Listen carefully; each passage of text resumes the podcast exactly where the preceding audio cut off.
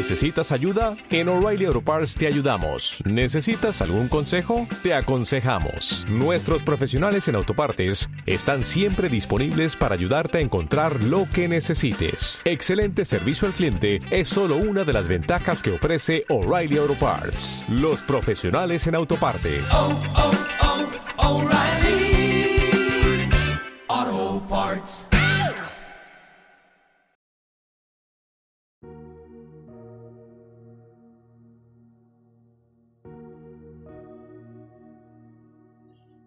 Hola, muy buen día. Mi nombre es José Antonio Gutiérrez Mora. Y yo soy Andrea de la Luz. Sean bienvenidos a una nueva emisión de Fragmentos de Memorias. No recuerdo qué episodio es este. Creo que mm, cronológicamente conforme a nuestras grabaciones sería el episodio número 15 de la décima temporada.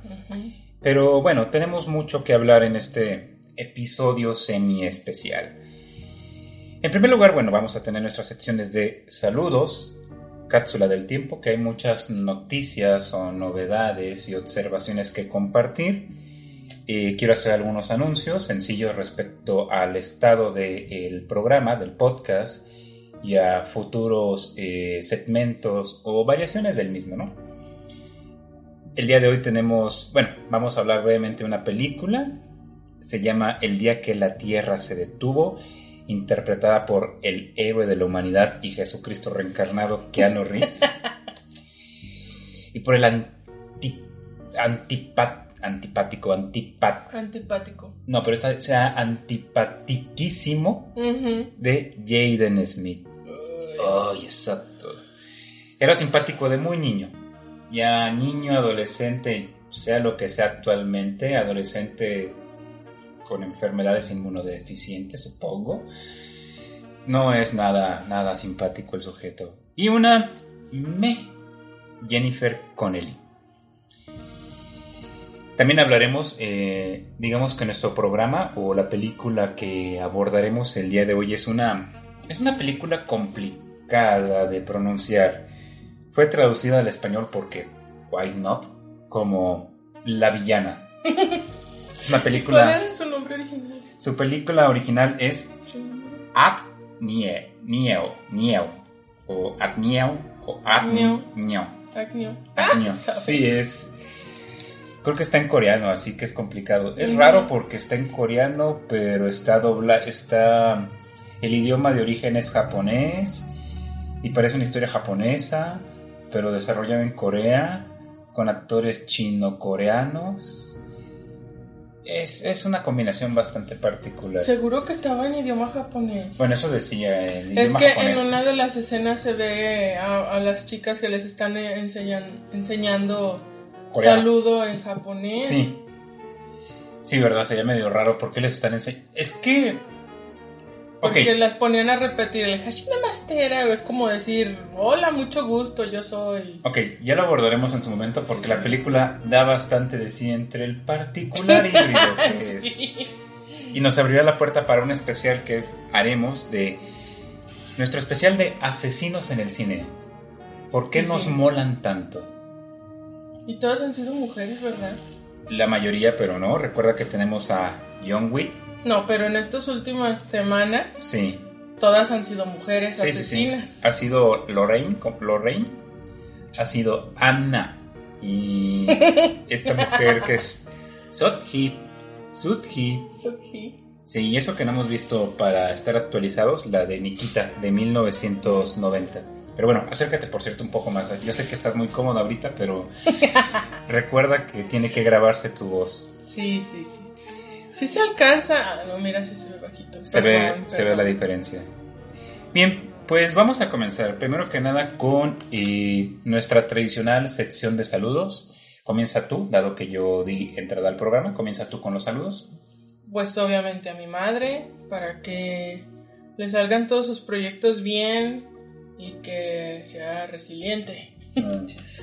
A mi hermana y a mi cuñado, los tecolotos, para que le siga yendo bien con su vivero y a mi hermana con lo de Lucy Mouse. ¿qué es, ¿qué es Lucy Mouse? Hemos hablado de su vivero Nube Blanca, pero ¿qué es Lucy Mouse? Es, este, hace accesorios para, para niñas y niños.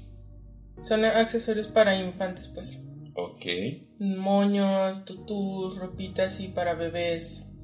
Sencillas, sombreros, este, ¿qué más hace? Adornos de zapatos, playeritas, este, también hace juegos de moño, playera y zapatos. Hace todo lo que tiene que ver más con accesorios y ropa para bebés, niños pequeños. Lucy Mouse eh, tiene página de Facebook, ¿verdad? Sí.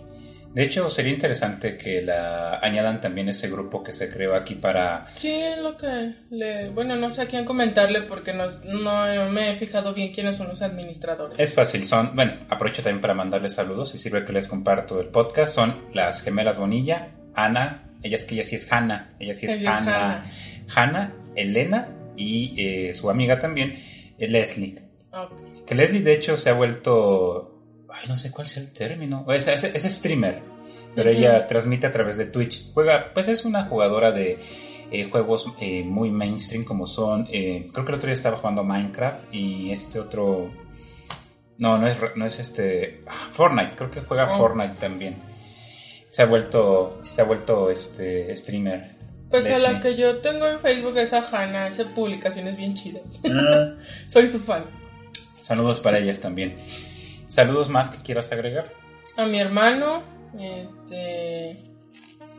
Ay, bueno, siempre se van, pero ahorita sí, a- como dices, a bote pronto a mi prima Goretti, mi primo Fran, que anda por ahí enfermito, pero De Ahí anda enfermo. no sé, se ha sentido mal estos últimos días, entonces hay que mandarle buenas vibras para, para que salga adelante. Ya hablaremos de eso. Ujú, Y a, ¿a quién más? A mi amiga Lisbeth, que también la etiqueto cuando comparto el podcast. Así, a, a Esteban Montes, que también es mi compa de literatura creativa. ¿Quién más? A Silvia, ¿no? Ya que has estado jugando mucho con ella Ah, a través sí. de... Acá en Scrabble es, es buena rival, ¿sabes? Es buena jugadora. Sí, sí, sí he visto. He, he jugado nada más... Creo que una vez con ella. No, no he tenido tanta oportunidad de retarla en más ocasiones. Mm. Y bueno, ahí también hay otros bots que te retan o... Con diferente puntaje, sí. Sí. Bueno, pues yo mando los eh, tradicionales saludos para el patriarca estoico, para el maestro Yima, para el Turi Fonseca. Saludos también para eh, mi hermana, para... ¿Me quieres mandar saludos a Que alguien te más? interrumpa. Déjame terminar. Para mi hermana, para mi sobrino. Y bueno, continúa. Bueno, es que si, mi- si mis primos le ponen el podcast a mi tía, pues saludos a mi tía Coco también. Y a Marianita, mi, mi ahijada, mi comadre Cris, Compadre mi Mario. compadre Mario, Martín. Ay, hace mucho que no los vemos, ya tenemos que jugar rol otra vez. Sí, igual hacemos una pequeña pausa porque aquí está pasando. Bueno, aprovecho para contar una anécdota. Cada vez que pasan por aquí los que venden elotes o fierro viejo o que compran fierro viejo o ese tipo de ese tipo de carros, Carretas, ¿no? carretas con estas odiosas bocinas. Cuando Alejo todavía estaba con nosotros, a mí me, me irritaba mucho, el pobrecito sufría, realmente se ponía a aullar si estaba aquí abajo y yo no estaba con él, porque les duele muchísimo en los oídos y me daban ganas de salir y dispararle así a la bocina de ya calla tu porquería. es que todos los perritos de la colonia están ladrando, aullan del dolor. Y esto les vale, o sea, se pasan y están todos los perros aúlle y aúlle y. Es como si a nosotros nos gritaran en el oído.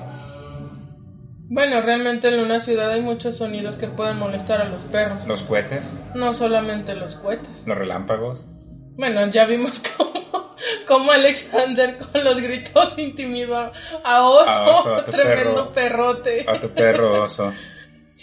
Bien. Entonces sí. Eh, saludos para mi padre también. eh, y bueno, no, no recuerdo a quién más iba a saludar. Ya lo iré recordando a lo largo de- del podcast. Perdón. No, adelante, acércate. También fue por culpa de la. Yo sé, bueno, ahorita nos platicas en la cápsula del tiempo. Que vayamos directamente a ello, ¿no?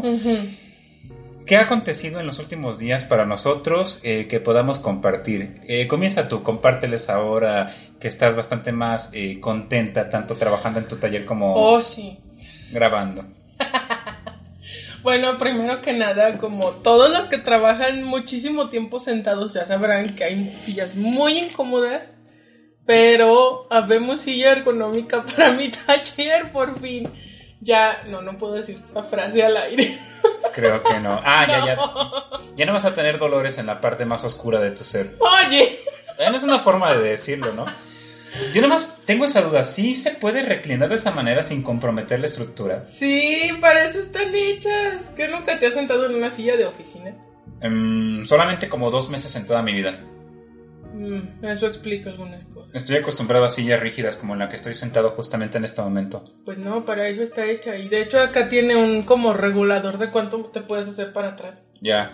Sí, hace rato estabas tan cómoda que estabas levantando la mesa con las piernas. no, ¿cuáles piernas? Era con el... Bueno. El descanso de la silla porque se atora. El descansabrazos. Sí, lo estabas levantando. Dije, espérate, ¿por qué se está moviendo? Ya. Está viva, está viva. Ahorita le, les platicas también de tus nuevos aditamentos de trabajo. Em, ¿Qué más podemos decir de lo que acontece alrededor? híjole, tenía algunas ideas, pero las he, eh, las he olvidado. Ah, bueno. el avión. Bueno, un poco sí, porque hay cosas que no tenemos planeadas que acontecen, ¿no? Eh, es como está ahorita todos los memes de no hagan ruido, voy a trabajar y pasa el de lo, eh, pasa el del pan, pasa el del gas, pasa el del fierro viejo, Ay, tu el familia, de las paletas, el de las paletas, paleta, Bueno, pero eso es pero esa es su propia voz, ¿me explico? Sí. O que alguien prende una licuadora, o que no sé, o sea, miles de cosas que sí. O están taladrando acá al lado la casa que nomás no termina. Martillando, sí. Y algo rápido, bueno, eh, aunque eso más bien sería en la parte de los anuncios, pero bueno, vamos por partes. tenemos varios, tengo varios podcasts pendientes por subir. De hecho, la cronología de los podcasts va a estar algo extraña. Creo que voy a estar subiendo un podcast de los viejos, básicamente del, año, ah, del año pasado, y un podcast de los más actuales, los correspondientes a, este, a estos últimos dos, tres meses, ¿no? Entonces la cronología va a ser un poco extraña, pero bueno, es fácil saber qué orden tienen porque uno es novena y décima temporada. Allá aparece en el título, ¿no? Entonces yo creo que me voy a aventar un maratón de podcast.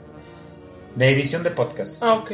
y los últimos sobre todo van a ser un poquito más exigentes en edición porque como he estado hablando de política, ahí sí tengo que revisar eh, que se mantenga la coherencia de lo que digo. De repente me he dado cuenta al momento de escucharlos que digo una palabra por otra porque conecto esa palabra con las anteriores y digo, ah, ya entendí, lo que quise decir fue esto, pero la gente puede confundirse de cuál era mi, mi objetivo. Ok. O sea, por ejemplo, sí, no, no recuerdo qué pasó en el último que, que subí, que fue el de Keanu Reeves, el de mm, John Wick, eso pasó de que estaba hablando de algo y pierde sentido, fue, pero fue porque me confundí, o sea, hice una conexión. Por ejemplo, dije, dije Walt Disney en lugar de decir 20th Century Fox. Es un ejemplo muy absurdo, pero eso pasa, me explico. O sea, tienen relación, están conectados, pero parece que ya recuerdo que fue justamente era de Walt Disney. Estaba para no variar, en aquel momento teníamos nuestra sección de pateando el cadáver de la capitana Marvel. y estaba diciendo cómo el personaje de Halle Berry en la película de John Wick para Bellum estaba mucho mejor escrito y mucho mejor hecho a pesar de que se presentaba muy poco tiempo en pantalla, a diferencia del personaje de la capitana Marvel en, bueno, en las últimas películas de, este universo cinematográfico de Marvel, ¿no? Y mencioné el nombre de ella en lugar de mencionar el nombre de, de Halle Berry, me explico, o sea, es, fue una confusión que al momento de escucharlo digo, ah, ya tienes, o sea, ya entiendo qué fue lo que intenté decir, pero se confundía en ese momento, entonces los últimos podcasts van a requerir mucha edición y creo que me voy a aventar un, maratón de eso. La eso va a ser tardado. ya veremos, la cronología va a ser un poco confusa, espero que no tanto. Pero es que sí quiero, quiero por ejemplo subir el del Día del Padre antes de que sea justamente del, padre, y ya nos queda una semana nada más, ¿verdad? Sí. Quiero subir el del Día del Padre. Eh... Y no sé si es este domingo, ¿sabes? ¿Este domingo? Porque es el domingo más cercano al 19 de junio, creo. Pero este mañana es 10, 11, 12, 13. Bueno, ya veremos. Si no, de todos no tengo que subirlo el domingo, lo puedo subir el, el mismo 19. Ah, sí. Y eso nos lleva un poquito a las noticias, lo estoy concatenando de esta manera. ¿Por qué tuve este atraso? Bueno, dentro de un poco como avisos de noticias del mes, pues tú has visto, he estado enfermo de la garganta, luego me enfermé del estómago debido a que los antibióticos que me recetaron me afectaron a la flora intestinal y eso hizo que mi tolerancia a los alimentos disminuyera. Pero evidentemente todo esto parece ser que fue causado porque mis defensas físico-emocionales bajaron a raíz de la enfermedad de, de Jolote, ¿no? Sí. Y su posterior fallecimiento. Entonces, y desde luego ustedes lo han notado, o sea, eh, la continuidad de los podcasts se perdió un poco con... En su momento, cuando Alejo enfermó, de hecho me preguntaba a mi hija Desbaide que por qué me había atrasado con los podcasts. Y creo que fue cuando eh, Alejo eh, desarrolló primero cáncer en su patita y que estuvimos atendiéndolo. Fue cuando dejé de, de editar y subir algunos podcasts. Y ahora con su más reciente eh, desarrollo de cáncer en los pulmones, pues bueno, también hubo esta, hubo esta situación de que lo teníamos que atender, estaba eh, triste, estaba preocupado, estaba ocupado con él y luego me, me enfermé, entonces no podía grabar bien porque me dolía básicamente hablar. Luego Sí. he tenido clases en línea y el estar hablando tres horas, en la última clase casi sentía la sangre en la garganta y dije, no, espérame, ahorita ya, ya me está doliendo hablar tanto, ¿no? Pero bueno, eso es explicando un poco el estado del podcast. Espero aventarme un maratón de, de edición y publicación de los podcasts y ya ponerme al corriente. Y eso es un poco lo que ha pasado. He estado algo, algo mal de salud. No es coronavirus, afortunadamente. Pero sí, he estado un poco, un poco decaído, principalmente por esta situación, ¿no? De, de lejos y pues otros factores que son normales en esta época del año en un territorio como en el que estamos, que hace Calor seco. calor seco y hay muchos malos hábitos ambientales como, bueno, hay muchos perros que defecan en la calle, hay mucha gente que también orina en la calle, hay vagabundos que también no sabemos en qué partes hacen sus necesidades, hay eh, mucha contaminación en general, basura tirada, eh, también eh, tenemos mucha contaminación del aire, entonces todo eso propicia que uno se enferme o del estómago o de la garganta, ¿no? Es una temporada difícil. Es una temporada difícil en ese sentido, en, en, en ambientes como esto, ¿no? Y luego cuando llueve se suelta la humedad y se Ay, filtra sí, un poco. Horrible. Bien, eh, saludos por cierto, eh, porque estoy también pendiente en eso. Eh, ya en estos días voy a llevar a cabo la presentación de nuestro proyecto de diplomado, que eso Vaya. creo que lo, lo habíamos hecho en marzo y hasta ahorita por toda esta situación de la contingencia, pues vamos a terminar, ¿no? Entonces quisiera mandar saludos a... Supongo que debo decir mis compañeras, hay dos o tres hombres a más aparte de mí, mis compañeras del diplomado, porque sí son una abrumadora mayoría de mujeres, son como, no sé, 21 mujeres y cuatro hombres contándome a mí. Vaya. Entonces, quiero mandarles saludos, les estaré compartiendo este, este podcast también para que, que lo escuchen, ¿no? Y muchas de ellas, bueno, son madres. La mayoría son jóvenes, muchas de ellas son madres, por cierto, también. No, no, las, no las damos en su momento, pero bueno, aconteció lo de y no hicimos ese especial como tal de, de Día de las Madres. Pero tenemos un día, uno del Día de la Madre y Día del Padre, eh, que próximamente será emitido, ¿no? Para el Día de la Familia. ¿Cuándo es el Día de la Familia? Un poquito después del Día del Padre, creo. Acuérdate del volumen. Ya sé que estás muy cómoda, pero estás alejada Sí, sí, sí, lo siento. Lo y hablando muy bajito. Sí, yo tengo que inclinarme hacia el frente para estar como en, en atención constante. Bueno, eso en cuanto a en cuanto a cápsula del tiempo, digamos algunas noticias eh, recientes. ¿Algo más que quieras tú compartirnos? Bueno, se me ocurrió algo, pero tú. Bueno, es que ahora no me he enterado de muchas cosas. He dejado el teléfono de lado porque como hay una pantalla aquí en el taller que puedo estar viendo, Mm, pues me la paso viendo videos de YouTube y sobre todo historias de terror. qué bueno eso, eh, qué bueno que lo mencionas. Eh, aprovechemos que estás, eh, digamos ahorita observando nuevos contenidos en esta pantalla para que compartas con nosotros algún programa, algún este canal, algo que quieras recomendar. Bueno, a mí me gustan mucho las historias de terror del canal Relatos de la Noche. Y son, o sea, no son historias inventadas, son cosas que a la gente le pasó. Y ya cada quien sabrá qué tanto le creo, qué tanto dicen, ah, pues se lo inventó, de cuál fumaste para estar iguales, cosas así, ¿no? Y me gusta porque sí son, o sea, es, es historias que la gente le manda al canal para, para que lo suban. Y pues me he estado ahí aventando bastantes temas, que de hospitales, que de niñeras, que cosas así, ¿no? Eso, ese concepto me recuerda un poco a la mano peluda. Eso de que la gente comparta. Hay un video de, que se llama La historia que la mano peluda nunca quiso publicar o algo así. No lo he escuchado, pero me gusta mucho. Y son videos no tan cortitos como para que digas, ah, hubiera querido que durara más, ni tampoco tan largos así como ya, ya terminen, ¿no? Son como de 15, 20 minutos, bastante digeribles para sus historias, entonces. Recomiendo ese canal. Ah, por cierto, hablando de cuestiones de ventas, eh, yo próximamente espero ponerme a vender café también en la región. Bueno, más que nada entre conocidos, ¿no?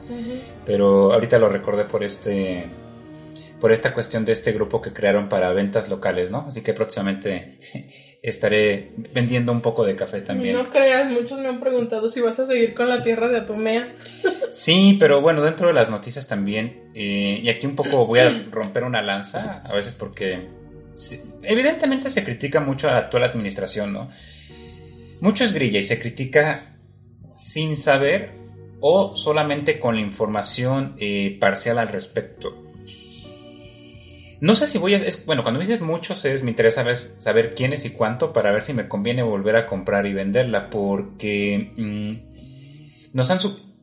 Debido a que ya se implementó el cobro del impuesto sobre la renta y el IVA a los productos que se vendían a través de Mercado Libre y otras plataformas, pues eso nos ha subido considerablemente el costo, desde un 20 hasta un 34%. Sí, y eso es un poco por indisciplina también de los vendedores, pero... Ay, es que hay de todo. Es que además, en algunos productos tú terminas pagando doble IVA. Si por ejemplo yo compro algo, fíjate, imaginemos esto. Eh, si yo compro algo en un, no sé, en una tienda departamental, cualquier cosa, ¿no? Y digo, ¿sabes qué? Ya no me sirve, lo quiero revender. Yo por ese producto ya pagué el IVA correspondiente. Pero si yo lo quiero revender en Mercado Libre, eh, por dar un ejemplo, le van a cobrar a mi comprador el IVA también, o sea, van a cobrar doble IVA y me van a cobrar el impuesto sobre la renta, me explico, o sea, es un error de diseño, o sea, sí, es un error de diseño que, evidentemente... hay, hay marketplace en Facebook. Sí, pero la ventaja que tienen plataformas como eh, Mercado Libre es que sí te dan garantía. Si el artículo no te llegó, si presentas fallas, si hay devolución, o sea, si hay ese respaldo. Y Marketplace o, ventas por WhatsApp, pues depende, es pura buena fe, ¿me explico? Porque si la, o sea, la persona puede desaparecer y cerrar su cuenta, ya no está. Tienes que ver referidos y demás. ¿Cuántas historias hay en Facebook de gente de que te estafó, no te compró, era pura mentira, etcétera? Ah, no, bueno, es que ah, en Marketplace venden personas y no precisamente gente que tenga ahí como, como por ejemplo que yo busco cosas de Sailor Moon y tienen páginas de ventas de Sailor Moon. Acá en Marketplace, pues yo casi siempre que he comprado, que, he comprado ahí, es gente pues civil, ¿no? Civiles como yo. Y casi siempre es, oye, me puedes mandar video de cómo funciona, me puedes mandar fotos, cuando nos vemos lo reviso antes de entregar el dinero.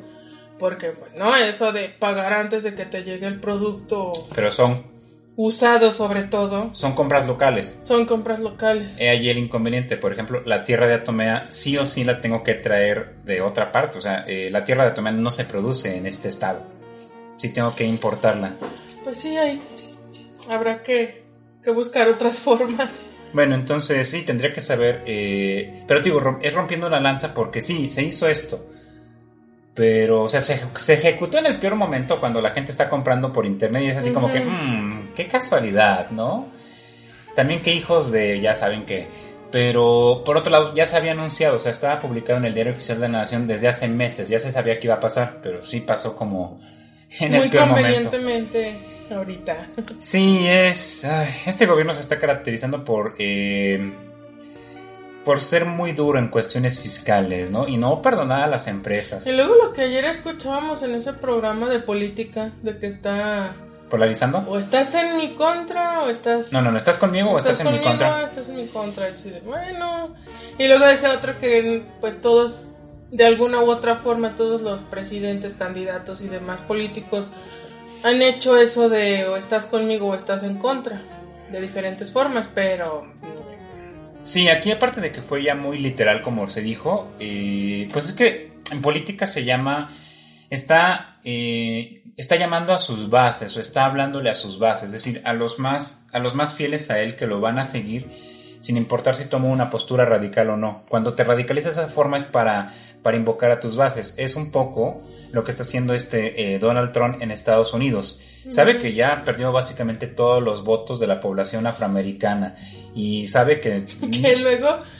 Sabe que ningún liberal va a votar por él. Entonces está apostando por el voto de los conservadores eh, blancos eh, norteamericanos. Me explico, está, está, digamos, yéndose a su mercado, a, ¿cómo se dice? A su mercado cautivo. Hay un, término concreto que ahorita olvidé.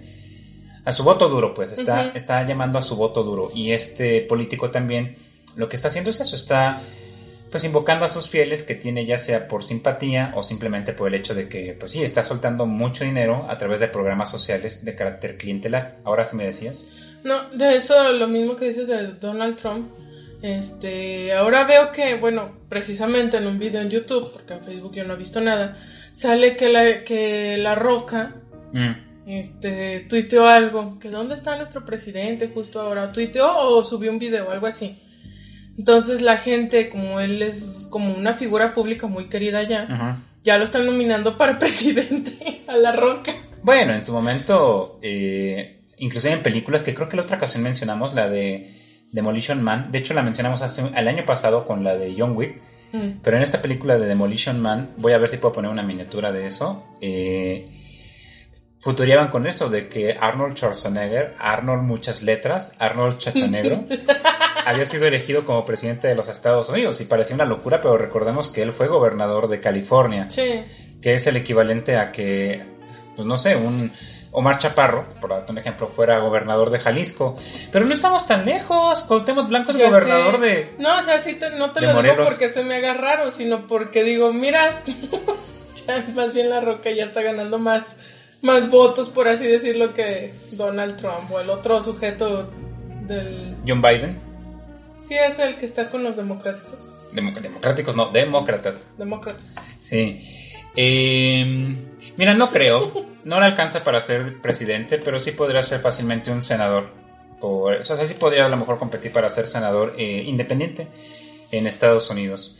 Pero bueno, esa es otra, historia. Vamos a la parte de los anuncios.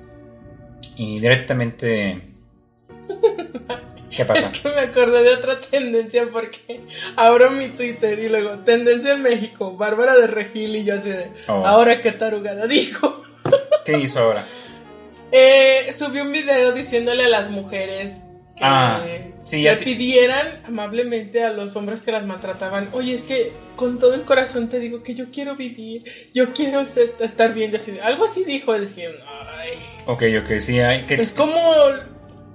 No, no sé si fue un meme o no, pero así de señor retero, por favor, no me robe. así de, no, no manches. No, el que dice, sabes que legítimamente nadie tiene derecho a quitarte aquello que no le pertenece, algo por el estilo.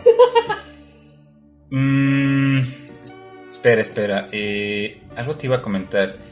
Sí, eso ya tiene rato que lo hizo Bárbara de Regil. Yo tenía la duda. Bueno, ya todo esto, y a lo mejor tú sabes. ¿Quién es Bárbara de Regil? O sea, sé que se hizo famosa recientemente por algunos videos que subió en los de ese ejercicio como una mujer medio frenética, ¿no? Por sus caras, esa actitud, pero ¿quién era? O sea, antes de eso, ¿por qué era trascendente o por qué? O sea, ¿quién es Bárbara de Regil? No, no conozco su trayectoria. Yo tampoco, yo nada más la, empecé a ver en memes y comentarios en Facebook y luego en Twitter y dije, pues, ¿quién está qué? ¿De dónde salió? No sé si sea la hermana o la hija de alguien, ¿me explico?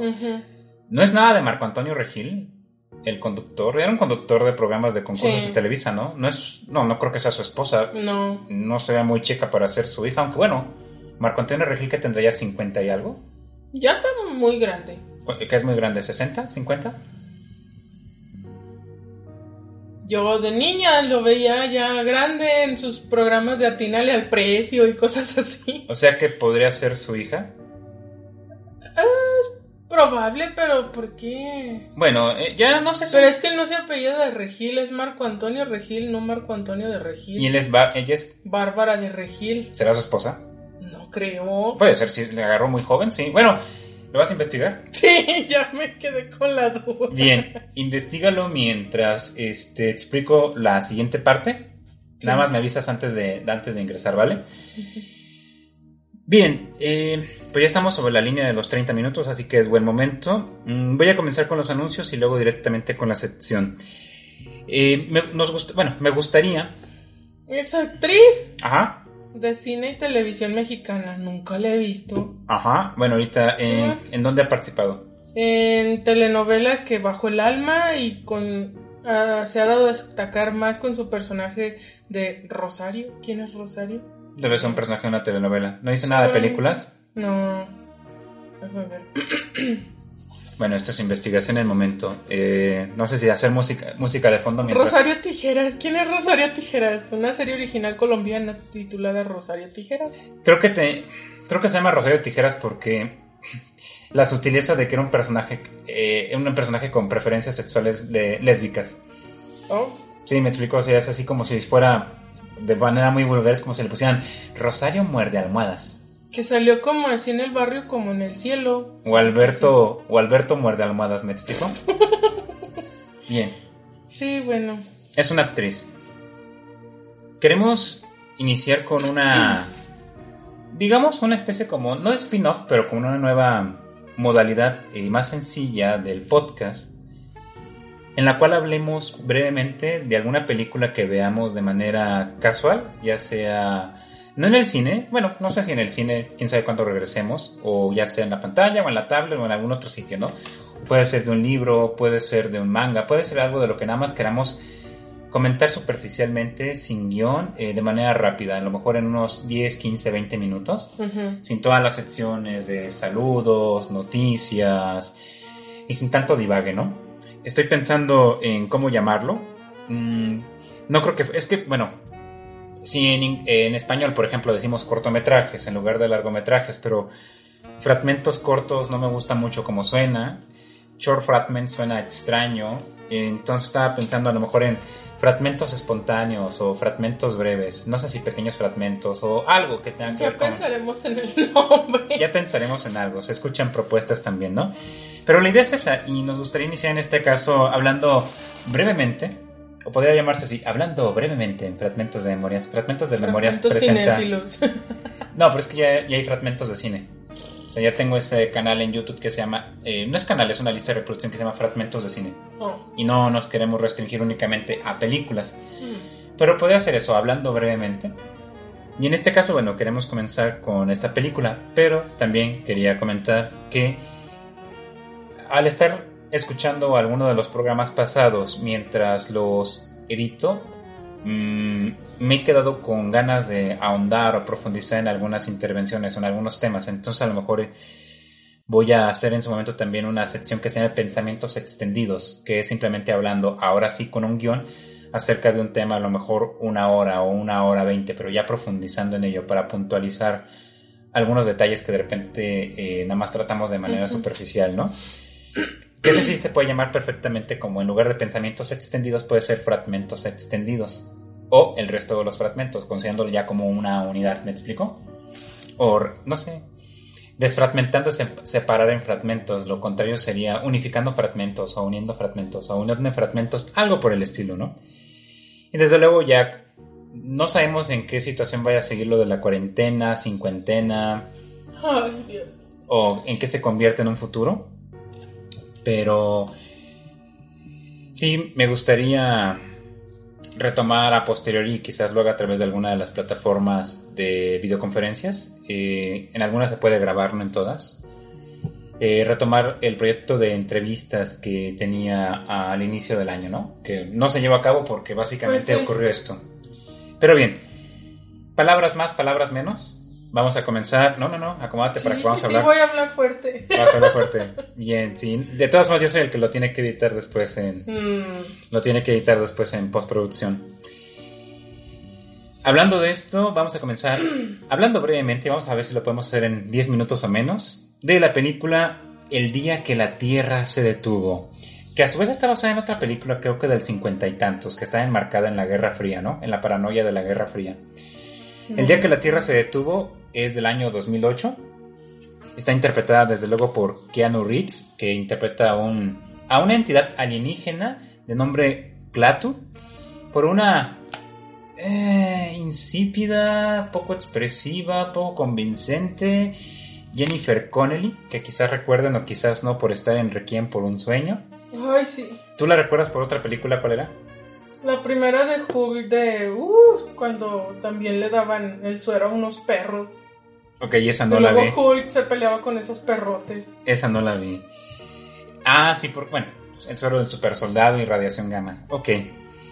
Un prototipo del suero del super soldado. Y también, lamentablemente protagonizada por Jaden Smith. Y ya llegaremos a eso. Dirigida, curiosamente, a lo mejor el, el- el nombre no le suena, por el director Scott Derrickson. ¿Qué ha, qué ha dirigido Scott Derrickson? Bueno, ha dirigido Líbranos del Mal, ha dirigido El exorcismo de Emily Rose, ok, y también Doctor Strange. Ok. Y próximamente Doctor Strange 2 en el, en la- en el reino de la locura o el multiverso de la locura, no sé cómo se llama, ¿no? Multireino de locura, algo por el estilo, Ujú. que supuestamente quiere verse más Lovecraftiano. Pero siendo Marvel, Disney, pues no, no esperaremos nada oscuro realmente, ¿no? La película es. es mala en general. Tiene un mensaje muy interesante porque pues, básicamente está criticando a la humanidad de que estamos acabando con la vida en la Tierra por la depredación de los recursos naturales, el cambio climático, el calentamiento global, la contaminación a través de los gases de invernadero, la contaminación de los mantos freáticos por el agua, la contaminación de los océanos por el, el uso y eh, el no ni la reutilización ni el reciclaje de los plásticos, la deforestación y un largo etcétera, etcétera, etcétera. Entonces nos dice, ¿sabes qué? Ustedes no están solos en el universo, hay eh, civilizaciones alienígenas y los hemos estado observando y hemos llegado a la conclusión de que pues si ustedes no cambian eh, no les vamos a permitir que acaben con la vida en este planeta porque ustedes no son due- dueños de este planeta y existen pocos planetas en el universo que puedan albergar vida y no es justo que ustedes acaben con ella por su inmadurez. Entonces vengo a darles una oportunidad. Otra vez nos encontramos, nos encontramos a Keanu Reeves como el salvador de la humanidad. Y la premisa es interesante, debo decir. Creo que una forma, una forma fácil de exponer esta película son con las cosas que nos gustaron y no nos gustaron. Sí. Voy a comenzar con algo que me gustó, luego tú con algo que no te gustó, luego algo que no me gustó y luego algo que eh, no te gustó a ti, ¿de acuerdo? Que me gustó. porque- Es me gustó, me gustó, no me gustó, no me gustó, ¿de acuerdo? Ah, está bien, ya me confundiste, pero yo te sigo a ti. Es una y una, no te apures. Sí, sí, sí. Y desde luego a ti te dejo que hables de Jaden Smith. Ay, ¿por qué a mí te cayó Bueno, muy gordo a ti? Yo hablo de él entonces, yo hablo de que no me gustó.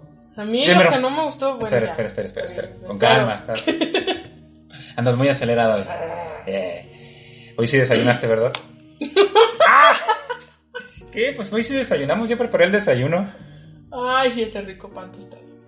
Ok. Eh, primero, ¿qué cosas nos gustaron? ¿Tú quieres hablar de Keanu Reeves? ¿O hablo yo de Reeves? Es que mira, no puedo hablar mal de él. Bueno, Tú sí puedo, pero Tú habla de él. Yo voy a, decir- voy a comenzar por algo que me gustó de esta película y es que refleja fielmente la tradición estadounidense de, mira, es algo extraño, vamos a dispararle. No funciona, vamos a dispararle con algo más grande. No funciona, vamos a dispararle con algo aún más grande. Yo sí esperaba que en cualquier momento lanzaran las bombas nucleares, ¿me explico? Sí. Pero sí, nos presentan a los estadounidenses como pues muy estúpidos en el sentido básicamente de que su lema parecía, parecería dispara primero y luego pregunta. Y con un presidente como el actual que tiene Donald Trump, híjole, yo creo No que... parece muy lejos de la realidad. Sí, no sé, a lo mejor Obama hubiera actuado de otra manera, pero Donald Trump... No sé si Donald Trump hubiera sido tan idiota, pero aquí sí, al gobierno de los Estados Unidos nos ponen sumamente idiota y eso me gustó, ¿no? De que no ponen a los americanos salvando al mundo de que imbéciles, por su culpa casi se acaba el mundo. Porque no es un spoiler, esto pasa en los primeros minutos. Sí. Claro, Keanu Reeves quiere hablar con los líderes mundiales y vienen son de paz y ¿qué es lo primero que le hacen? Le disparan. Ya sé. Y cuando sale una máquina a protegerlo, ¿qué es lo que dicen? ¿Qué es lo que todo el mundo quiere hacerle? Dispararle masivamente. O sea, sí, Estados Unidos esta vez casi condena al mundo. ¿Qué te gustó a ti? Bueno, me gustó la, la forma que, en que llegan en esas esferas raras y cómo, cómo fue el renacimiento del alienígena para poder adaptarse a la atmósfera de la Tierra. Me gustó eso. Su nombre no me gustó, está muy chafa. Clatu. Sí, no. Sí, bueno. Te digo que está basado en una película a su vez de los años 50, 60, entonces posiblemente por eso sea. Cosas que no me gustaron. Tengo que decirlo, o sea, esta película es mala, podría ser buena, pero algo que definitivamente la hace más mala, que la, que, la empeora es la actuación de Jaden Smith. Jaden Smith no tiene química con Jennifer Connelly. El hecho de que ella sea su madrastra porque divorció, no, se enviudó y ah, más bien, el padre de Jaden Smith era un hombre negro, ¿no? Obviamente, ¿no? Un militar.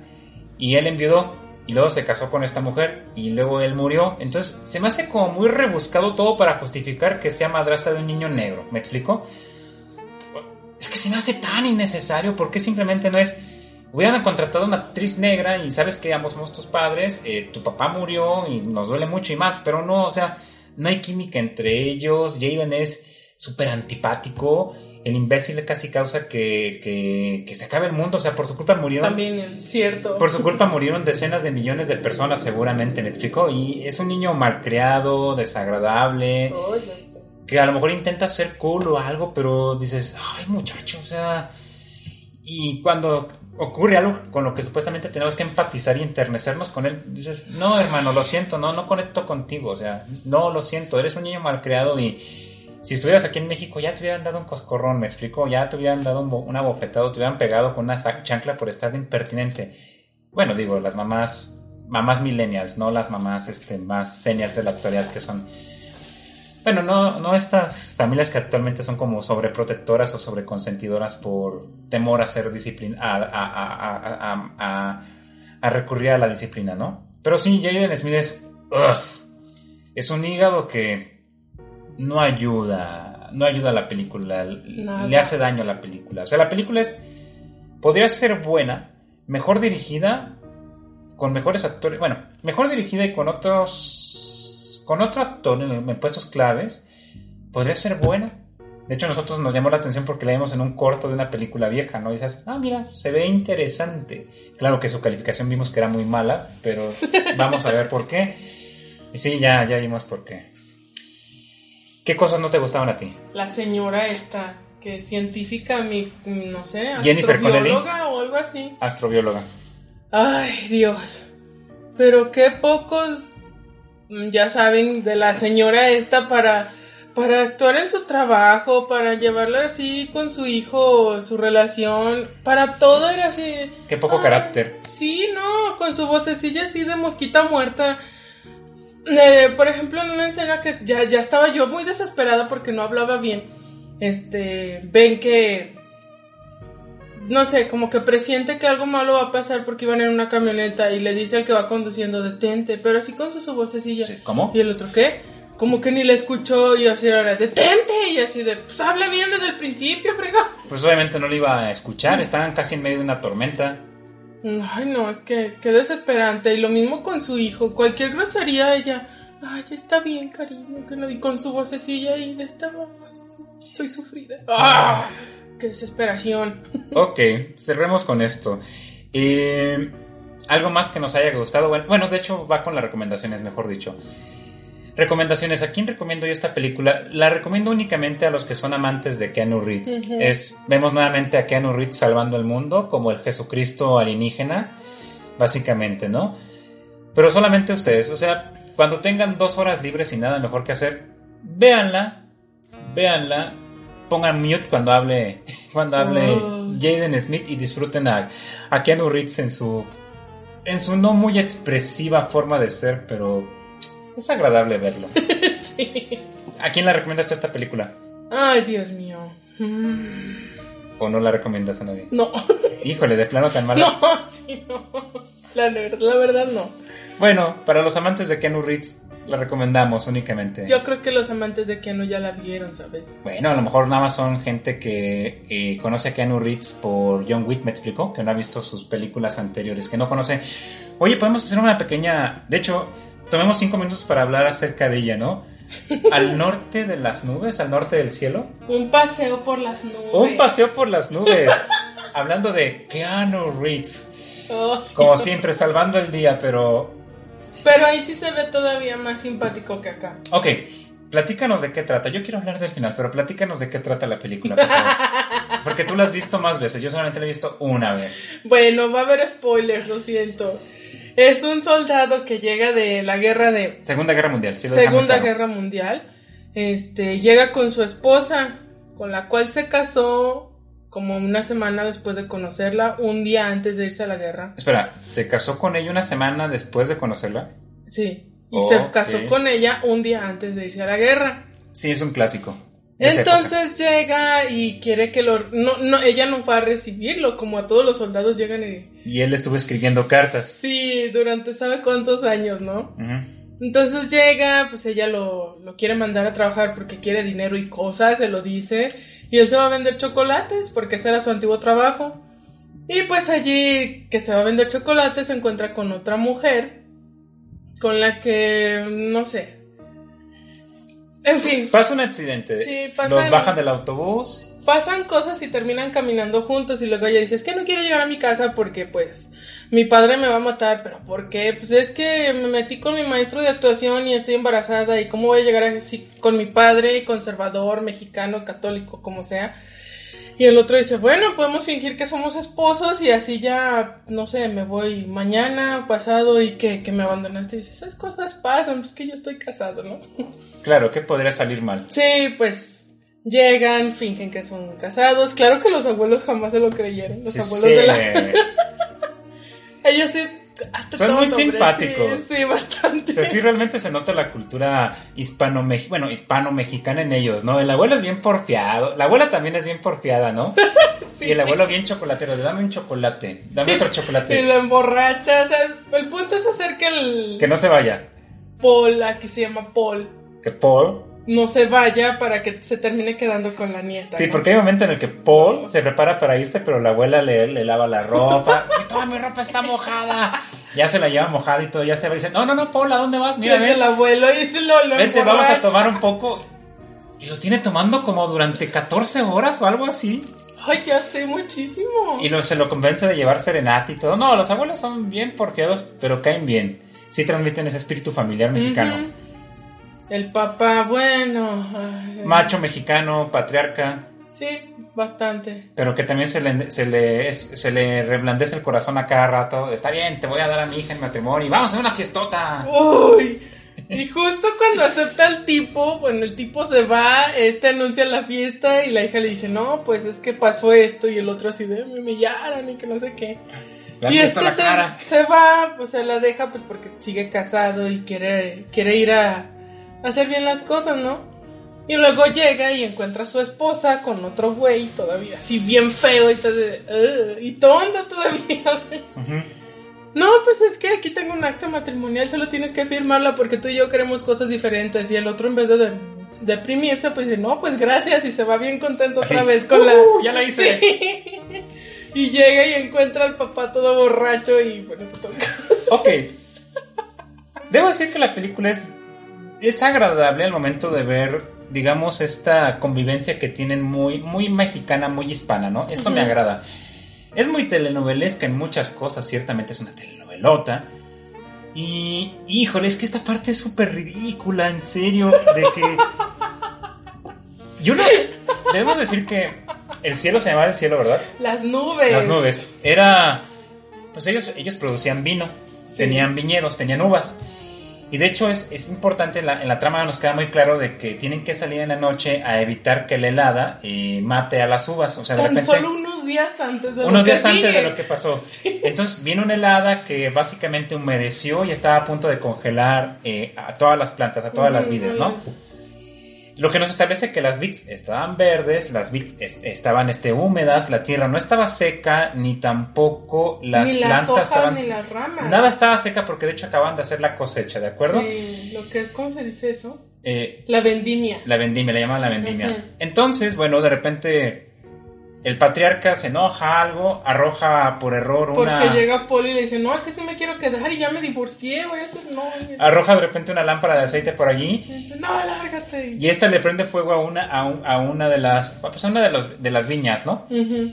Y el juego se extiende como si todo hubiera estado súper seco y maleza de, semanas de sequedad. O sea, como, si todo, como si todo estuviera hecho de papel cartón o, a menos que el patriarca, que digamos que se llama Pedro, no recuerdo el nombre. Le hubiera rociado gasolina y dice, ay, ya no quiero nada. Sí, o sea, le hubiera rociado gasolina a todo. Le metía, sé que no, anticongelante o que le embuteró algo, algún químico a las uvas para que dieran pronto, pero dices Men, ¿en serio se incendian con tantísima facilidad? Me está diciendo que nunca antes en el pasado cayó un relámpago en, el, en la zona, alguien se fumó un cigarro y lo aventó. Ya sé. Y sin, o sea, me está diciendo que se puede incendiar con tantísima facilidad. Digo, yo he estado en el cerro para un cortometraje, saludos a Pedro Antonio, intentando mantener viva una fogata del tamaño como de una persona, o sea, una fogata grande durante horas, durante seis horas. Y es muy difícil realmente, y eso que algunas estaban secas ya, me explico, y no se propaga así. Solamente que fuera papel se propagaría así. Dices, ¿cómo es posible que viñedos húmedos, verdes todavía, no, no, no, no. este, se incendiaran de esa manera? O sea, ¿qué carajos había en la tierra? O sea, y bueno, al final es sumamente cursi. Ay. Si de esta vigente aceptamos en la familia, ven y ayuda a tu esposo. O sea, Puede haber muchas formas de solucionar eso, ¿no? Sin tanto drama. Que, le diera, que al papá le diera un infarto y que Paul lo salvara, quizás no hubiera tenido tanto impacto. No sé, o sea, ¿qué podría haber pasado para que Paul regresara y se ganara al padre? Una peli... No sé, o sea, pero en serio que se incendiaran los viñedos con esa facilidad. Me estás diciendo que nunca hubo un accidente, pero bueno. Sí, otra película de Keanu Reeves es una telenovela de todos modos ya se le había puesto el tú por tú cuando cortaron las uvas. Ajá. ¿Ya por qué tenía que pasar eso otra vez? Sí, o sea, la película es buena, es divertida, es soportable, es muy melodramática en algunos aspectos. Es romántica, es una película cursi, desde luego. Pero el final es no, el final, o sea, lo pudiste haber hecho de otra forma. O sea, a lo mejor estabas en una novela y en la novela era muy impactante y no pensabas en ese detalle de ¿cómo carajos se, incendia, se incendiaron vides que estaban frescas, húmedas, que acaban de pasar por una por una este, helada recientemente? ¿Cómo se incendian así tan inmediatamente? Dime cómo pasó. Y no había viento, ¿eh? Como para que... Sí, no, no, no. En su momento cuando la vimos dije, es que pudo haber pasado esto y lo pudieron haber solucionado así, y que el hombre le da un infarto. Y era posible, estaba tome, tome, tome, y a lo mejor Paul le, le, le, le, da, bueno, así como respiración de boca en boca, o lo salva, o yo qué sé, o se cae, o se lastima, o algo, algo ingenioso, sácalo de una manera elegante, no sé. Sí. Pero que se incendie todo. ¡Wow! Y no se quemó la casa, por cierto. No, no, no es. No, sí. Es. El, final es.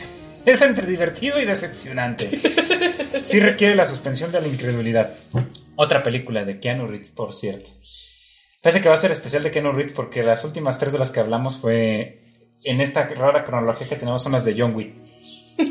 ¿Me explico? A pesar de que las vimos y hablamos de ella hace como ocho meses o más, es hasta ahora que, que, lo publiqué y que va a ir en consonancia con este otro.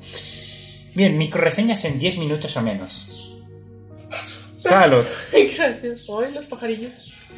¿Ya les diste de comer? Sí, ya, desde ayer tienen. Eh, les platicamos acerca de los pajarillos en, futuros episodios, ¿no? Vámonos a nuestro tema del día de hoy. Ya nos extendimos, posiblemente otra vez esto va a durar como una hora con 30 minutos. Híjole, que también tengo mis anotaciones con esa mujer. Ok, siguiendo nuestro ciclo inesperado de asesinos en el cine, también conocidos como historias deprimentes y personajes jodidos.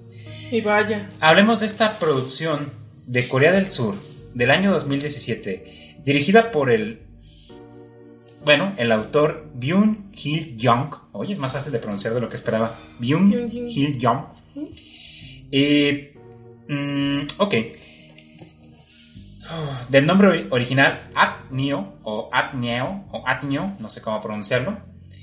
Y en este caso, mm, nombrada en México al menos como la villana, lo cual no sé si se llamaba la original, es la traducción más fiel o no sé por qué le pusieron la villana, la verdad. O sea, no sé quién fuera la villana en este caso. Creo que sería.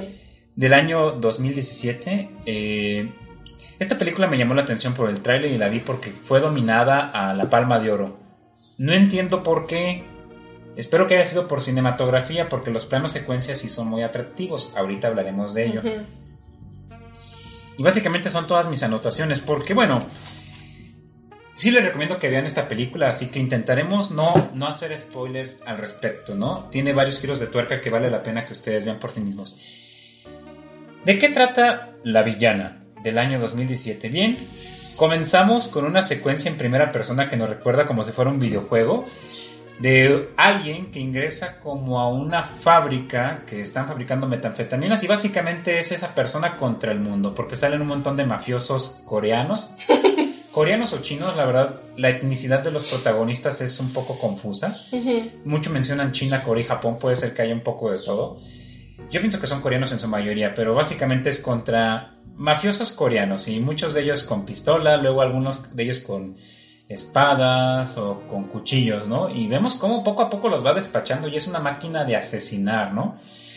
Y es muy interesante verlo en primera persona. De repente es un pasillo y ve que salen un montón así de las habitaciones.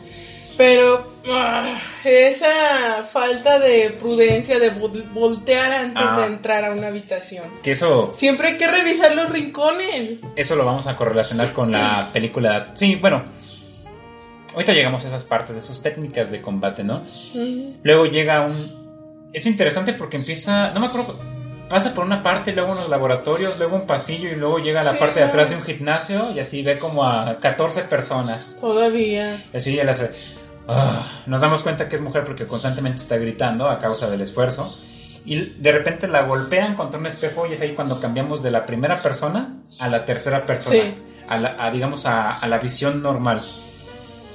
Pues nos damos cuenta de que es una mujer, una coreana, joven, 24 años. Más o menos. 22 años, está jovencita en general.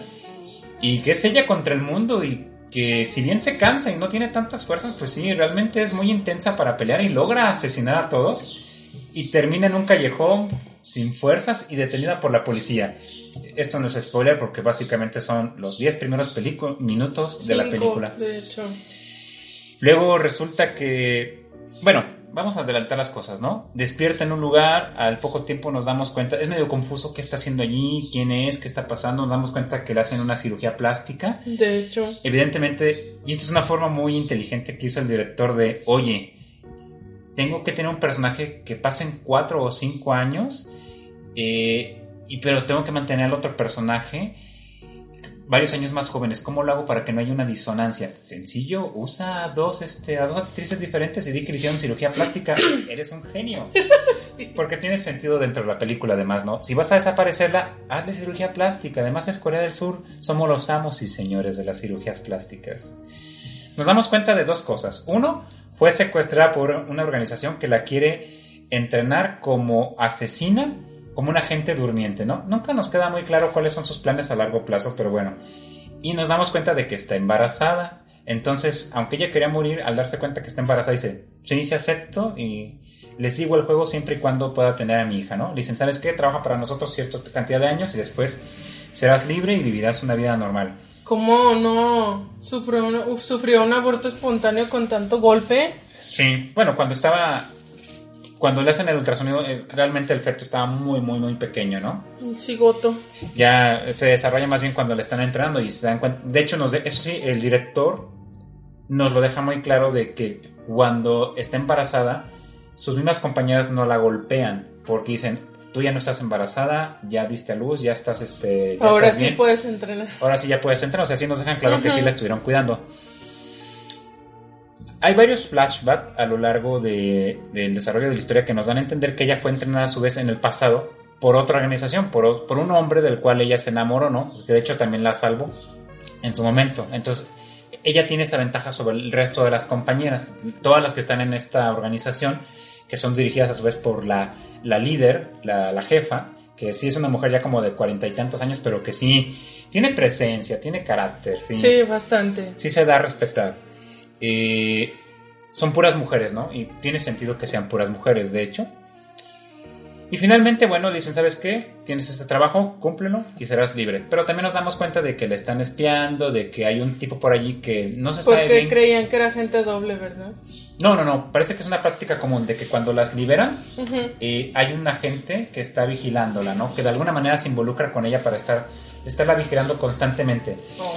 Es que supuestamente estas mujeres nos queda claro que eh, son entrenadas para asesinar, pero también se les entrena alguna otra habilidad para que tengan un trabajo pantalla allá afuera. Algunas son cocineras, algunas son actrices, algunas son, no sé, bailarinas, porque vemos que están bailando ballet, que están actuando, que están este, cocinando, ¿me explico? O maquillándose. O, maqui ah, o maquillistas también. Entonces ella resulta que para lo que es bueno ser actriz, eh, la ponen a actuar y ya, bueno, la mandan a hacer un trabajo. Oh, sí, la mandan a hacer un trabajo en el cual varios de los vicios que tiene, aquí tú nos mencionas, llega a una mansión, ¿no? Llega en motocicleta, todo muy pro, con sus eh, wakizashi, con, este, con su pistola y así, con ropa ceñida al cuerpo, porque yo lo tiene que hacer Sí. así con su casco y todo y el cubrebocas, ¿no? Antes de los tiempos del COVID. Llega y va a asesinar a alguien, pero error táctico que tiene constantemente, entra a una habitación y no revisa las esquinas. Ay, ya sé eso, ¿cómo, cómo le complica sus trabajos? Revisa las esquinas. Hay dos películas que nos lo dejan muy claro. Uno es El silencio de los inocentes, donde la- a, la, a la gente Clarice, este, hay un momento en el que de repente le ponen así la pistola en, el- en la, en la nuca, bueno, en la sien dicen, Clarice, tus esquinas, revisa tus esquinas cuando entres a un lugar. y en la de Atómica, que también hablamos ya de ella, esta mujer, eh, Lorraine se llama, también sabe de que el que va a ingresar al cuarto va a ingresar a esa altura y va a ingresar así rápidamente. Entonces, en cuanto lo ve, le dispara a la 100, ¿no? Por eso, siempre Sí. que entres, revisa las Y esquinas. esta mujer comete ese error de no hacerlo y dice, no puede ser. Vaya error de novata. y varía la altura. Bueno, tiene un punto débil, que de hecho tiene ciertos puntos débil, al igual que John Wick. Tiene. Sí, los de John Wick son los Sí. coches. Los de ella creo que son las ventanas y la mano izquierda. Ah, sí. Porque siempre Lo que, desarman muy rápido de la mano izquierda. siempre que está peleando con cuchillos o navaja con la mano izquierda, la mano izquierda pierde constantemente esta, esta arma. Y tiene un combate cuerpo a cuerpo bastante atractivo, de hecho, con este líder de la mafia que trae katana. Nos vamos a dar cuenta que aquí les gusta más usar armas, de, armas cortantes que armas de fuego, ¿no? Sí. Entonces, pues ya el sujeto comete un error al hacer un arco amplio, y le da tiempo para que ella lo apuñale, lo asesina. Y como no, tragedia, vamos a abrir la posibilidad de una secuela. Pues resulta que acaba de asesinar al líder de la mafia en frente de su hija.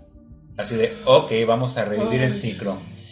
Entonces de repente vienen todos los guardaespaldas de jefe, jefe, y es, idiotas, ¿dónde estuvieron todo este tiempo? ¿Por qué no había alguien afuera de su habitación en la entrada? O Con sea, tanto ruido que hicieron con el choque de las katanas y todo eso y nadie se asoma. Sí, o sea, dices, como que aquí hay un error, ah, un error en el guion, o sea, ¿en dónde está? ¿Cómo es que ella ingresó como Pedro por su casa? O sea, ¿me explico? Y luego nadie le dispara, se esperan a que escape porque A tenemos ver, que tener... el jefe sí se dio cuenta que, que se metió y ni, ni siquiera hizo ruido y los otros no. Sí, es un error argumental. Y le dan tiempo de que escape en motocicleta, ¿por qué? Porque necesitamos una secuencia en motocicleta, la cual debemos decir es muy buena. Pues sí. La acción realmente de esta película, a pesar de que no tiene el más grande de los presupuestos, sí es muy buena y dices, bueno, digamos que los... Es que yo creo que los mafiosos dijeron, déjala que escape, ya lo mató de todas formas, déjalo que escape y vamos a perseguirlo en las motos. O sea, querían subirse a sus motos y verse bien pro persiguiéndola. Y tenemos un combate con espadas en motocicleta y con vueltas, ¿no? De hecho, la escena de cuando cae en el puente también es, es muy atractiva. El puente. Ah, ya, ya me acordé, sí. ¿Qué ocurre? Tenemos más flashback. Y luego de esto, de que la liberan de que lleva a cabo su gran misión, es obvio que iba a pasar, no es un gran spoilers, pues ya le dan un apartamento, le dan un trabajo, vemos que ya su niña está bastante crecidita, ya camina. Pero está bien tierna. Está bien gordito. Ni se parece, ella dices, ok, hay dos opciones. O el padre es el de los genes dominantes o tú tienes cirugía plástica. No, ¿cómo crees? sí, porque a ella no se parece en lo más mínimo. Bueno, antes de que le hicieran la cirugía, Sí, se sí se parecería. parecería, pero. bueno. Sí, y. Ay, aquí es cuando la película entra en un bache que digo, por favor, ya superemos esto. Que es cuando se convierte. ¿Te ha gustado, ¿te ha gustado esta parte de, la- de los asesinos? ¿Te ha gustado esta parte de acción? Sí. ¿Te gustaría un drama? No. Pues tu drama. Ay, no, la actuación de la gente encubierto para seducirla y enamorarles así de. ¡Qué ridículo! Pero en su defensa digamos lo siguiente. Esta chica desde que es niña, desde los 8 años, no tuvo una infancia normal, fue educada por un hombre, ¿me explico? Eh, bajo un entorno de mafia, o sea, vivió enamorada de este hombre, evidentemente, o sea, podría entender que se enamorara de este idiota con esa forma tan tonta y que este sujeto no fuera realmente así de patoso, sino que al estarle estudiando y supervisando todo el tiempo dices, mira, me doy cuenta que en el fondo es una adolescente, vamos a conquistarla como conquistarías a una adolescente. Oh, Dios. Oh, es un drama y es súper patoso y es súper incómodo. Supongo que hay gente a la que le gustará. A las que le gusta la drama, a lo mejor esta parte les gustará, ¿no? A Lisbeth, mi amiga, le gusta mucho eso.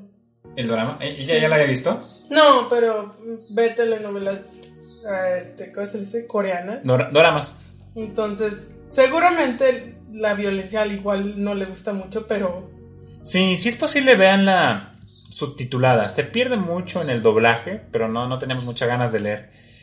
Leer, pero sí, veanla si pueden subtitulada en su idioma original, japonés o coreano, lo que sea que sea. Ah, ok, hay que mencionar esto. La acción parece que ocurre en Corea, aunque el modelo de la mafia es muy japonés, pero evidentemente no ocurre en Japón. Pero también hay ahí chinos de por medio, lo cual es tan extraño porque Corea y Japón no se llevan nada bien, Corea y China tampoco se llevan tan bien. Y China y Japón tampoco se llevan bien, pero entonces... Dicen que es China coreana, no ella. Es, eso lo puedo entender, o sea, ok, tu padre era chino y coreano, sí, pero es que parece que fue escrita en Japón, producida en Corea y que hubo dinero chino, ¿me explico? Ay, Dios mío. O sea, sí es una quimera, bueno, no, es, es una quimera medio rara, pero dices, bueno, o sea, si esto fuera anime lo vería, sí, sí me lo aventaría como un anime de 4, 5, 6 capítulos, sería interesante. Y sí, es que tiene mucho el estilo anime, las expresiones. De hecho, ganaría mucho siendo anime así por la forma en la que se expresa el dramatismo. otro fallo que me acuerdo que tiene mucho esta mujer? Que cuando le da el matarile a uno de los, pues sí, a uno de los tipos, se queda contemplando el cuerpo sin haber revisado que los otros sigan muertos como con su amiga. De hecho, cuando va a cometer el primer asesinato se confía y eso casi le cuesta también la vida. El primero, el primero, el primero. Sí, o sea, a pesar de tener entrenamiento, eh, tiene, varios, tiene varias fallas de... Varias fallas, tácticas, ¿no? Y tú estabas preocupada todo el tiempo de le van a secuestrar a la hija, le van a hacer algo a la hija. Sí, a mí me preocupaba, es que dije, no, no, no. Sí, eso... alguien, alguien así no puede tener entre comillas, seres queridos porque siempre les pasa algo y bueno. Sí, era su talón de Aquiles. Pero bueno, después de la parte del drama, regresamos a la acción y no les vamos a revelar esta siguiente parte porque sería justamente la, la zona de spoilers. Puros spoilers. Se explica todo, por qué está pasando todo, entonces. Y la historia está, de hecho la historia está bien, eh, está bien cerrada. Sí, está, sí es, un, sí es un círculo bien cerrado en cuanto a nos explican por qué estos, eh, estos flashbacks constantemente, ¿no? O sea, la historia está, te explica bien las cosas. Así que bueno, sin hacer spoilers, es, esa es como la trama general. Ah, igual en este momento hablemos de las cosas que nos gustaron y las cosas que no nos gustaron, ¿de acuerdo? Sí. Comienzo con algo que me gustó, luego algo que te gustó a ti, algo que no me gustó y algo que no te gustó, después comentarios, recomendaciones y terminamos, ¿de acuerdo? Algo que me gustó. La la cámara eh, experimenta la secuencia de acción. Eh, desde el inicio que tenemos una... Eso, eso me llamaba mucho la atención que se hiciera cine y me dio gusto verlo aquí. Que fuera una cámara en primera persona y que ves las manitas como lo estarías viendo tú si estuvieras avanzando, ¿no? Claro que los que usamos los lentes vemos este, los marcos y otras cosas, pero es así es como se vería. Y ves además todos los puntos ciegos que tiene y todas las maromas, ¿no? Todo el vértigo. Eso es, en primer lugar, Además, creo que es un plano secuencia. Aquí usa mucho el plano secuencia y casi no hay cortes en la acción. Eso me gusta.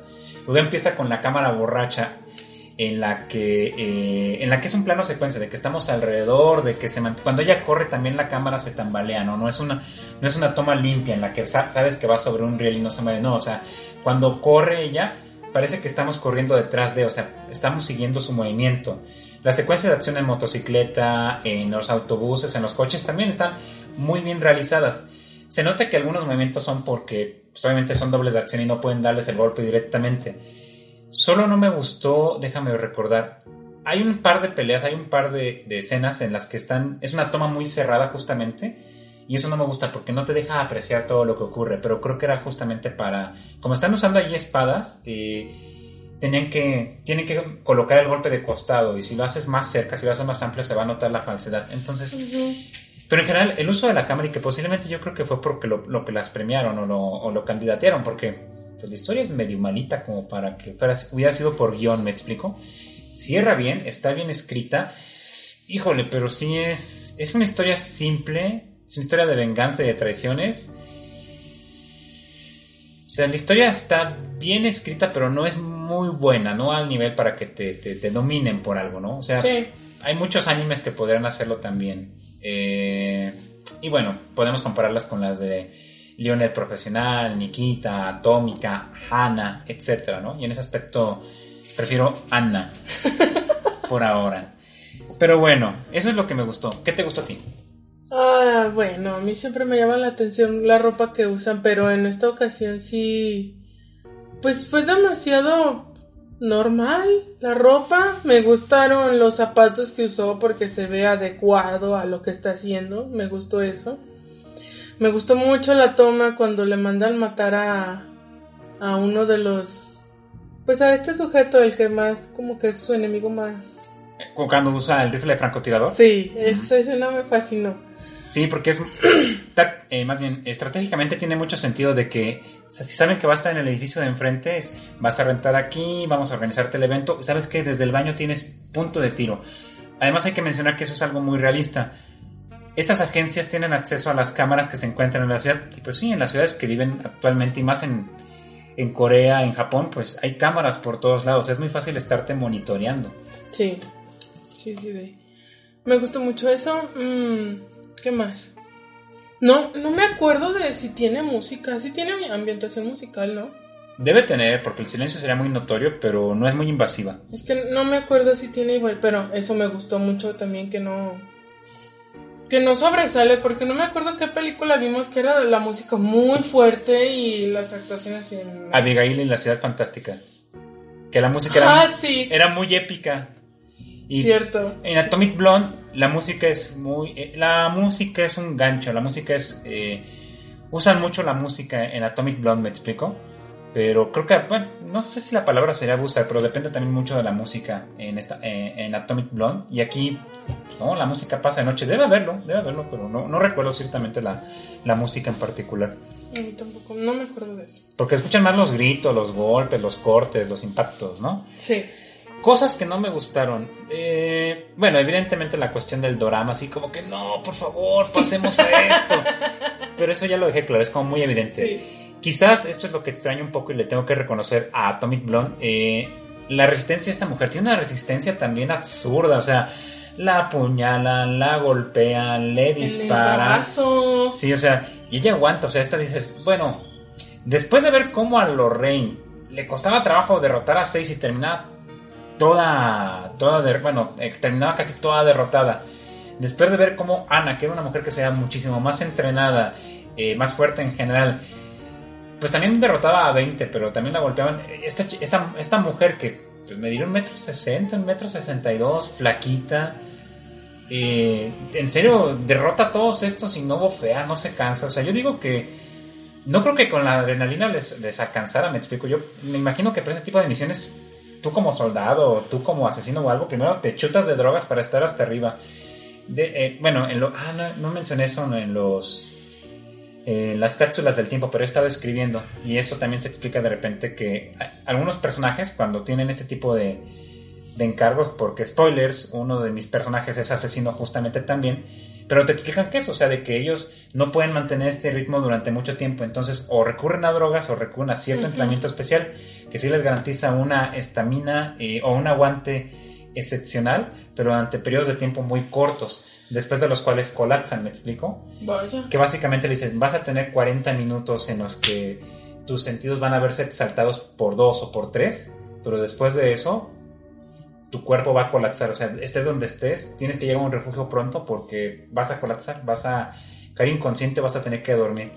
Sí, porque el cuerpo humano tiene límites. Sí, pues sí, obviamente. Y eso me recuerda mucho, ahorita, bueno, quizás profundizaremos en eso en Asesinos en el cine y en el anime, porque me recordó mucho a estos otros dos personajes de Fate Zero, a Kurohime y al otro a. No me acuerdo cómo se llamaba. A Isuya, Kamuya, ¿no te acuerdas? No. Hiruya, bueno. A el protagonista y el antagonista, ¿no? Al sacerdote, Ah, sí, sí, sí. al sacerdote, al asesino de la iglesia, que era un Sí. hijo de la fregada para pelear cuerpo a cuerpo y con espadas. O sea, físicamente era muy superior al otro. Y el otro tenía que utilizar magia para duplicar y triplicar la velocidad y armas de juego para intentar hacerle algo. Y tú veías al, al sacerdote bien fresco, desviándole los golpes ya con un solo brazo Con después. Y al otro moviéndose al triple de velocidad. Y, y eso me gustaba, ¿no? Ujú. Y ambos se desgastaban, o sea, no era, a diferencia de muchos animes en donde peleaban durante horas y no se cansaban, aquí es su pelea como de 5 minutos y ya los dos ya estaban casi entregándolas, ¿no? Si no fuera porque pasa algo con el Santo Grial, pero hablando de asesinos, ese también es. Esos dos, en su muy parti uno cuerpo a cuerpo y con espadas y el otro de manera muy sucia, con explosivos, con rifles de francotirador, con todo tipo de armas de fuego, ambos también me agradan bastantes, ¿no? Y es eso lo que no me gusta aquí. La mujer tiene muchísimo, muchísimo aguante. Aunque debo decir que algo que me gusta es que también falla miserablemente en ocasiones, como en esta escena del asesinato con su compañera, así de, ay, Ay, Dios. no, no, no. Me acordé de Memorias de una Geisha. Es que viendo tantas formas de hacer. Bueno, ya. Ah, shit happens. Eso es, eso es parte de lo que a mí no me gusta. Como en la escuela donde estaban, bueno, escuela de espías, no sé qué era. Ahí Es- sí reaccionaba rápido, sí era súper buena y en la vida real era así como que... Bueno, ¿Por qué se te duerme el gallo justamente en esa ocasión? Si ya vimos que cuando estabas en la escuela, entre comillas, de espías, no sé, no te pasaba eso, así de, bueno. sería más bien en el gremio de asesinos. Tiene sentido porque en la escuela o en la institución es un, es un entorno controlado. Y a diferencia de con su primer mentor, allí no iban a dejar que te mataran. Hay una parte en la cual la obligan a que le dispare, pero trae chaleco antibalas, ¿me Sí. explico? Pues este, este lugar en donde le entrenan es un entorno controlado, variables controladas, ¿me explico? Y afuera, pues no sabes de dónde te pueda venir el golpe. Hay un sujeto, a ella no la, atro- la atropellan, ¿verdad? Dices, ay, mira, me acordé de John Wick. no. Sí, o sea, hay muchas cosas que ella no vigila y en este caso es que ella no voltea hacia la derecha y la atropella un peatón, ni siquiera, no digo un civil, ni siquiera la atropellan los, los asesinos. Sí, no, es- es- eso. ¿Y por qué fue eso? Porque no volteó hacia los lados. Pero- Tiene esa mala costumbre. Ya entra un cuarto, no voltea a las frente. esquinas. Cruza la calle, no voltea de un lado a otro. Ay, no. Sí, de frente, o sea, eso me agrada, el hecho de que comete errores, no es el asesino perfecto, dista mucho de ser el asesino perfecto. ¿no? ¿Qué otra cosa no te gustó? ¿Qué otra cosa? Ay, pues después de todo lo que le hicieron, todavía tiene la lentitud para decidir si hace su trabajo o no y decidir. Bueno, ¡Ya! pues es que ahora sí que estaba enamorada. Y pese a todo sigue estando chica, o sea, 25, 27 años máximo. Bueno, no tan chica, pero No sabemos cuántos años tiene. A lo mejor tiene 20. tal vez la agarraron muy, muy, muy chiquita. Muy polla. Bueno, después de todo también le hicieron cirugía plástica, ¿verdad? Sí, estaba muy pollita. Bueno, en ese sentido, también hay que considerar de que no tuvo la mejor de las educaciones emocionales, ¿verdad? Pues no. Por eso era tan manipulable por todos Porque, lados. digamos, se casó con ese sujeto a los 18. Mm, eh, Japón y Corea. 16 es posible, 15. Ya ves, estaba chiquita. ¿Quién sabe? O sea, la verdad es difícil determinar las edades porque pues, son coreanos Es que se son... igual. Bueno, eso es muy, eso es muy racista de nuestra No es parte. cierto. No es eso, sino que al ser coreanos son amos y señores del maquillaje. No la reconocíamos en ciertas escenas, siendo la misma actriz, digo, si no fuera por los cortes de pelo que las diferencian, por el maquillaje se, sí, se parecen mucho entre sí, me explico. Si no, no digas que se ven iguales, porque lo mismo pueden decir de nosotros los mexicanos. Está bien. Siempre nos pintan con nopales y sombreros altos y zarapes y cosas así. O la frontera estadounidense que dice que por alguna razón México está bajo un filtro amarillo. Sí, o sea. Que en el caso de donde estamos sí aplica porque los atardeceres sí son así, de ese, tipo de luz. No, no, ese es el crepúsculo. nah. A lo que me refiero es que sí, aquí sí hay una cierta luz este, un poco amarillenta en las zonas semidesérticas, pero México no es así en general. Y es, hay mucha diversidad étnica también en ese Sí. sentido, ¿no? Bueno, somos mestizos finalmente, pero sí, no, no seamos racistas diciendo que se ven todas iguales. Hay semejanzas en el genotipo, se maquillan y se visten parecido. Quizás ese es el inconveniente, se visten todas igual. Y si nada más las ves una vez, pues sí cuesta trabajo diferenciarlas. Pero a la jefa la reconoces fácilmente. Ajá. Y a su enemiga, adversaria, rival, rival. Su rival se parecía mucho a ella antes de que le hicieran la cirugía plástica. No me puedes decir que. Pero entre ellas se diferencian. Ah, bueno, en el antes y después se diferencian bastante. Es curioso porque las mujeres se parecen mucho, pero los hombres sí se diferencian lo suficiente. Sí, yo creo que es más una cuestión de maquillaje. Que trato de acordarme de este chico que le asignaron para vigilarla. ¿Dónde más sale ese sujeto? Lo he visto en otras en otras, películas? o series, pero no me acuerdo cuál. Bueno, ya lo recordaremos. Creo que vamos a estar sobre la hora 25 minutos. Comentarios finales. Recomendamos esta película. Yo la recomiendo, si te gustan las películas de asesinos en el cine, te la recomiendo para que pues veamos algo que no sea solamente Hollywood, ¿no? Aquí ya hemos mencionado varias, hemos mencionado películas estadounidenses como las de John Wick, bastante buenas. Y una el profesional que creo que también es, bueno, no sé si es estadounidense o francesa. La dirigió Luc Besson, así que tiene su propia, tiene su propio estilo. Está de Nikita, también de Luc Besson, así que bueno, ya estamos notando cierto patrón. Anna, también de Luc Besson, que creo que es francesa. Atomic Blonde, que es alemana, creo. Creo que se, esa sí se, filmó en Alemania. Y tenemos esta, la, la villana, una película de Corea del Sur. O sea, es un tema que gusta bastante y en Japón es famoso también por producir mucho este tipo de películas de asesinos, ¿no? Así que la recomiendo. Sí, la recomiendo. La recomiendo para quienes les gustan las películas de asesinas, de asesinos a asesinas en general y sobre todo si de repente, si aparte son personas que les gustan los dramas, sin lugar a dudas esta eh, puede ser que les resulte atractiva o disfrutable, ¿no? Para mí sí es un bache, pero también si son, por ejemplo, no sé, amigos o amigas que a unos les gusta mucho la acción y a los otros les gusta mucho el, romance, pues sí, también pueden verla juntos. Así de ya cuando se están cansando de ese romanticismo súper, súper cursi, viene la acción. Así de, bueno, ya, ya, vas a descansar. Como ver John Wick uno y luego ver este un paseo por el cielo, un paseo por las nubes y luego ver John Wick 2. De hecho, va un poco de la mano. Sí. Y bueno, ¿a quién le recomendamos? Ya dijimos a quién le recomendamos. Eh, pues vamos a hacer comentarios finales y cerramos el, episodio, ¿de acuerdo?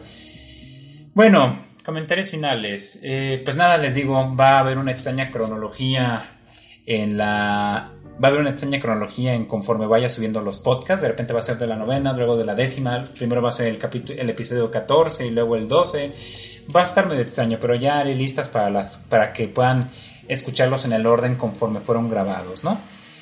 Palabras más, palabras menos y esperen eh, estos pequeños spin-off de fragmentos de memorias, estos fragmentos breves o fragmentos en corto. Ahí está, fragmentos en corto. y luego fragmentos extendidos. Bien. Eh, ¿Comentarios finales tuyos?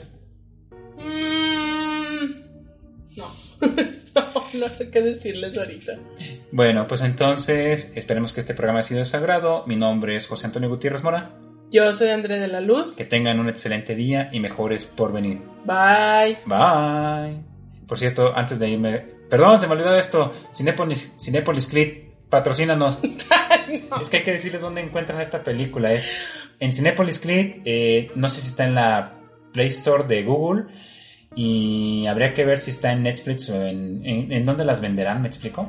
Hay otras plataformas como Film Latino, creo que se llama, en donde pueden descargar, ver y rentar películas de los diferentes festivales de cine a nivel mundial, ¿me explico? Sí, estas películas que vemos nuevo no son tan comerciales como, como creemos y no son tan sencillas que la... Pues que las encuentren en cualquier parte, ¿no? Pero eso antes de que nos fuéramos. Perdón, me acuerdo de eso. Lo siento, lo siento. Ahora sí despedimos de vuelta. Bueno, mi nombre es José Antonio Gutiérrez. Yo soy André de la Luz. Nos escuchamos en la próxima emisión de Fragmentos de Memorias. Cinepolis Clip. Cinepolis Clip, patrocínanos. Bye.